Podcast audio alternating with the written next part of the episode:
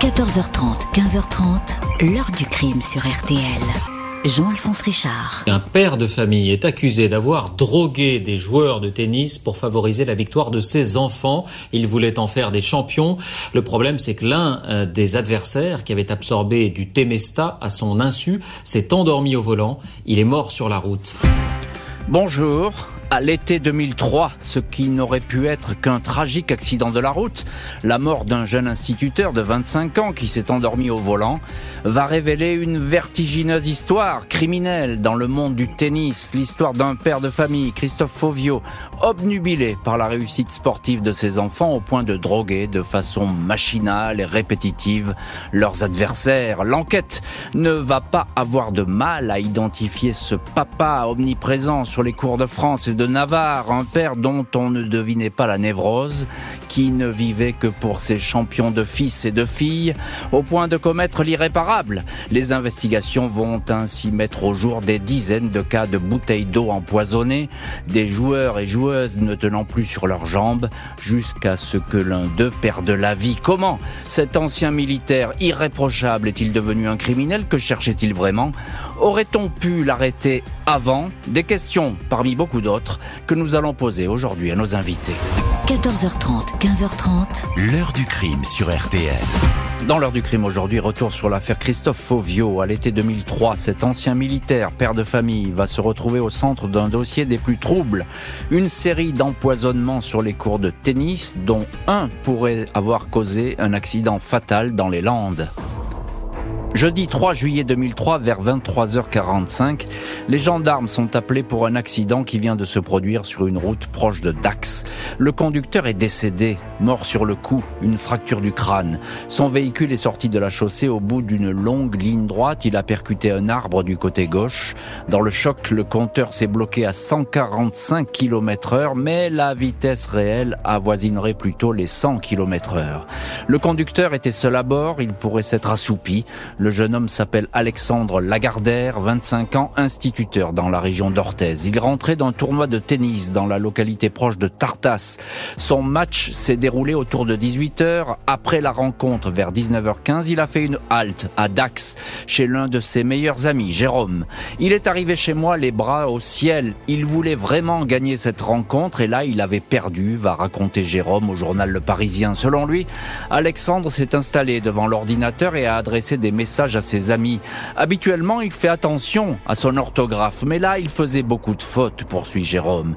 Alexandre Lagardère s'est allongé sur le canapé, il s'est endormi, il ne s'est réveillé qu'à 23 heures. Il a indiqué qu'il était temps de rentrer chez lui, il s'est relevé et s'est cogné contre le mur en attrapant son sac. J'aurais peut-être dû comprendre à ce moment-là que quelque chose n'allait pas, indique Jérôme. Les gendarmes sont rapidement informés du comportement inhabituel affiché par Alexandre Lagardère à la sortie du cours, après le match disputé et perdu contre le dénommé Maxime Fauvio. Une énorme fatigue, des pertes d'équilibre et des tendances à piquer du nez. Le procureur de Dax, informé des circonstances de l'accident, demande une autopsie ainsi que des analyses toxicologiques. Aucune trace d'alcool n'est détectée dans le sang. En revanche, il apparaît que la victime a ingéré de fortes doses de Temesta, puissant anxiolytique, l'équivalent de 4 à 6 comprimés. Le produit peut susciter des troubles de la vigilance, du comportement. Alexandre Lagardère, instituteur qui adorait son métier, en couple depuis 7 ans avec une compagne amicale, conviviale, sportif, ne suivait aucun traitement particulier, il n'avait jamais consommé de Temesta et aucun médecin ne lui en avait prescrit. Au fil des jours, l'enquête sur cet accident mortel s'oriente vers le petit monde des tournois de tennis. Des informations remontent à la gendarmerie selon lesquelles d'autres joueurs qui affrontaient le même Maxime Fauvio auraient été victimes de malaises similaires à ceux du malheureux Alexandre Lagardère. Le 27 juin, soit une semaine avant le drame, le joueur Sébastien Batz, en demi-finale d'un tournoi disputé à Bascon, localité des Landes, a surpris le père de son adversaire en train de manipuler sa bouteille d'eau. L'a observé sans rien dire, il a conservé la bouteille. Il s'avère que celle-ci contient du Temesta. Le lendemain, en finale de ce même tournoi, le joueur Benoît Tozied est pris de vertige face au fils Fauvio. Je suis revenu pour prendre mes affaires et partir jouer contre Maxime. C'est là que j'ai vu mon sac avait été déplacé. Rien ne manquait, simplement que ma bouteille d'eau, qui était à l'origine une bouteille d'eau minérale capsulée, était ouverte et il manquait entre 5 et 10 cm d'eau. J'ai commencé à avoir des problèmes. Problèmes de vue, je voyais deux balles, jambes lourdes, perte d'équilibre. Le médecin est venu m'ausculter et m'a conseillé de me rendre aux urgences à Mont-de-Marsan. La veille de l'accident d'Alexandre Lagardère, Sébastien Batz a contacté un avocat de Mont-de-Marsan, maître Renaud Laïtette. Le propre fils de l'avocat Hugo, joueur de tennis, avait effectivement lui aussi été victime de malaises identiques quelques années auparavant. Voilà qui fait beaucoup pour les enquêteurs. 2 août, un mois après la mort d'Alexandre Lagardère, Christophe Fauvio, 43 ans, père de trois enfants dont Maxime, 17 ans, et Valentine, 14 ans, joueuse très douée, est interpellé sur le quai de la gare à Dax. Il rentrait d'un tournoi en Égypte avec sa fille. L'ancien militaire est soupçonné d'empoisonnement. Il va être longuement questionné par les enquêteurs et la juge. Samedi 2 août 2003, Christophe Fauvio est interrogé par les gendarmes. L'homme, mince, crâne dégarni, regard hésitant, semble perdu. Il est soupçonné d'avoir empoisonné les bouteilles d'eau de jeunes compétiteurs qui affrontaient son fils. Il s'agissait de toute évidence de favoriser la victoire de Maxime, même si les prix gagnés dans ces tournois locaux, une petite prime de 150 euros ou un jambon, apparaissent dérisoires. Christophe Fauvio tente d'éluder les questions. Il reconnaît avoir introduit un comprimé de Temesta dans la bouteille de Sébastien Batz lors du tournoi de Bascon. Il explique son geste par un moment d'égarement. Ce jour-là, dit-il, il venait d'apprendre que sa fille Valentine n'avait plus d'entraîneur. Il craignait que cela la perturbe et nuise à sa progression. Il voulait que le match opposant son fils à Sébastien se termine au plus vite. Il a donc choisi cette solution pour le moins expéditive. Fauvio conteste tout autre empoisonnement. Le lendemain, il est présenté à la juge de Dax, Sylvie Arnoux, mis en examen, écroué. Lors de son premier interrogatoire, il reconnaît avoir versé du Temesta dans la bouteille de Sébastien Batz, mais aussi celle de Benoît Tosied et surtout celle de l'instituteur, Alexandre Lagardère. Il explique que Lagardère et son fils s'étaient déjà affrontés sur les cours. Ces matchs avaient été tendus. Il voulait donc protéger Maxime. Il a eu un flash. Il a drogué l'adversaire. Ni ses parents ni son épouse ne sont au courant de ses agissements. Il se procurait le Temesta grâce à une ordonnance au nom de sa femme. Il a aussi dérobé des boîtes de médicaments chez une voisine en entrant deux fois chez elle à son insu. Les gendarmes établissent que Christophe Fauvio était depuis 18 mois en guerre contre le tennis club de Dax et les instances régionales. Les relations n'avaient cessé de se détériorer au sujet de sa fille Valentine. La fédération voulait que cette joueuse, authentique espoir du tennis français, participe à des compétitions locales, régionales, afin de grimper dans la hiérarchie. Son père souhaitait l'avoir inscrite dans des compétitions de haut niveau. Il souhaitait qu'elle brille dans les tournois internationaux. Le père avait fini par placer Valentine dans une académie de tennis privée en région parisienne. La fédération faisait déjà beaucoup pour la gamine, mais son père voulait garder la main sur elle, indique François Duport, conseiller technique à la Ligue Côte Basque Béarn Christophe était très stressé car il voulait toujours prendre la bonne décision. Il devait être dans un état terrible pour avoir commis un tel geste, confie Franck Hervy, premier entraîneur de Valentine.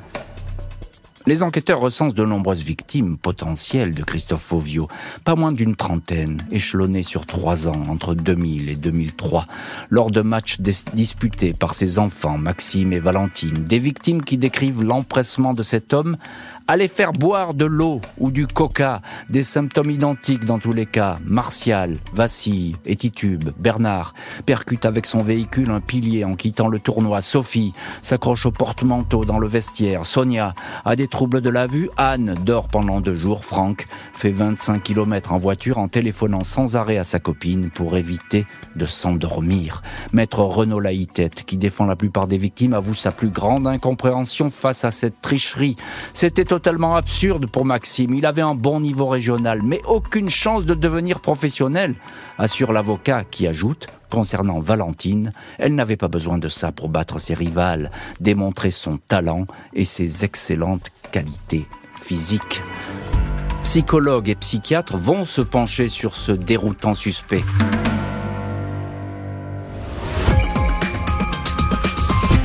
Il y a des moments où je craque, où je me dis mais c'est pas possible quoi. Enfin, c'est ce tennis, il nous a quand même rendu dingue là, c'est pas possible. Et puis, euh, bien sûr, je lui en ai voulu au début, c'était incompréhensible, surtout de voir une famille qui s'écroule un peu quoi au début. Donc, euh, j'aurais des questions, je pense à lui poser plus tard. Pourquoi? Pourquoi, pourquoi cette folie quoi?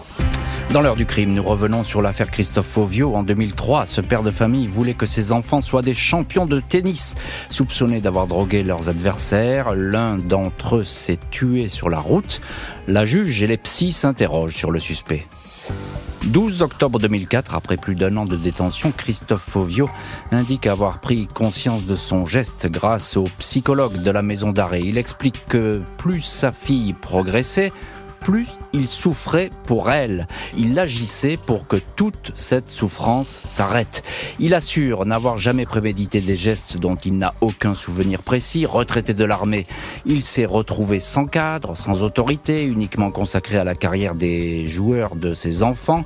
Il savait que son fils n'était pas à la hauteur. Il s'est donc focalisé sur la carrière de Valentine. Elle commençait à se faire un nom sur les cours. Il considérait que les dirigeants locaux, fédéraux, n'en faisaient pas assez pour elle. Il s'est isolé. La Ligue est un milieu pervers. Vous voulez vous accaparer Valentine, accuse-t-il un jour aux experts. Il raconte que chacun des matchs des enfants est devenu pour lui un calvaire. Il se sentait la cible de toutes les haines et hostilités. Il vivait dans une tension insupportable. Maître Renaud Laïtette, qui défend les victimes, indique que les psys présentent un individu qui a agi pour lui-même. À travers le triomphe de ses enfants, il recherchait en fait sa propre victoire. Maître Pierre Blasi, l'un des avocats de Christophe Fauvio, décrit un homme rongé par l'angoisse, sous l'emprise d'une force.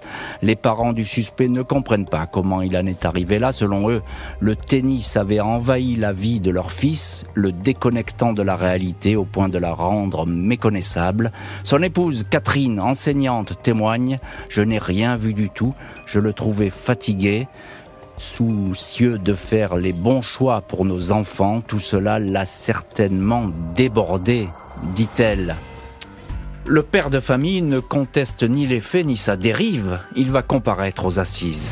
Mercredi 1er mars 2006, Christophe Fauvio, 46 ans, blouson bleu dont il tente de remonter le col pour masquer son visage au photographe, apparaît devant la cour d'assises des Landes à Mont-de-Marsan pour administration de substances nuisibles ayant entraîné la mort sans intention de la donner. L'accusé, le regard lointain, prend tout de suite la parole pour s'adresser aux parents d'Alexandre Lagardère, l'instituteur drogué, mort au volant de sa voiture.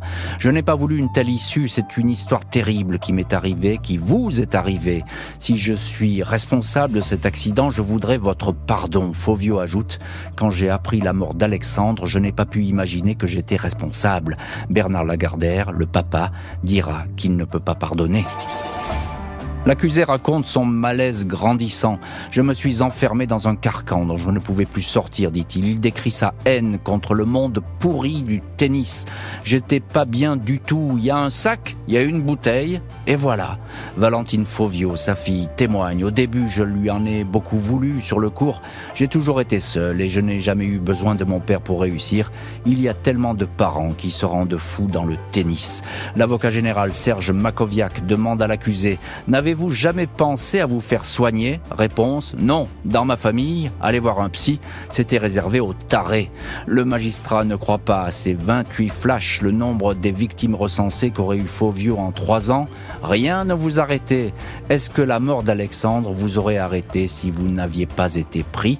Se demande l'avocat général. 9 mars, après deux heures de délibéré, Christophe Fauvio est condamné à 8 ans de prison. En prison depuis trois ans, le condamné ne va pas rester beaucoup plus longtemps derrière les barreaux. 5 janvier 2007, Christophe Fauvio quitte dans la plus grande discrétion la maison d'arrêt de Mont-de-Marsan. Au total, il sera resté trois ans et demi derrière les barreaux. Libération conditionnelle à mi-peine. Il a tourné la page du tennis. Il va pouvoir retrouver sa famille. Il n'aspire qu'à se reconstruire, affirme l'un de ses avocats, Pierre Blasi. Les parents de l'instituteur Alexandre Lagardère, drogué et mort au volant de la voiture, ont appris la libération dans le journal. Il est sorti, tant mieux pour lui. Nous, nous restons ici près d'Alexandre, mais sans lui, je donnerai tout pour qu'il revienne, assure le papa Bernard Lagardère. Christophe Ovio n'a plus fait parler de lui. Seul son fils Maxime a brièvement défrayé la chronique judiciaire, arrêté pour une série de vols. Son avocate certifie que Maxime n'en serait pas arrivé là s'il n'avait connu ce passé douloureux. L'heure du crime, présenté par Jean-Alphonse Richard sur RTL.